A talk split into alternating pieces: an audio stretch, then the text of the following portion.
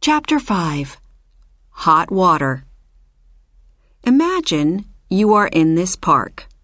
Suddenly, you hear a loud noise of water moving very fast. Then hot water and steam pour out of the ground. You are looking at a geyser. What makes a geyser? When it rains or snows, the water goes into the ground. Deep under the ground, there is hot rock.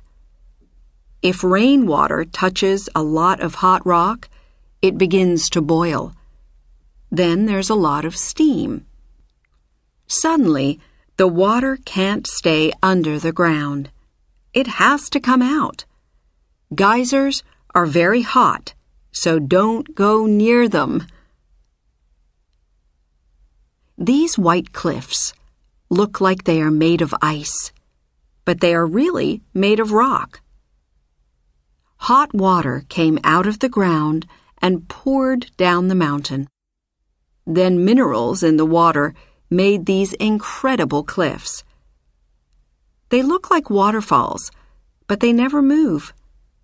They are thousands of years old. Discover! At the Jigokudani Monkey Park in Japan, hot water from under the ground makes pools. When the weather is cold, monkeys sit in the warm water.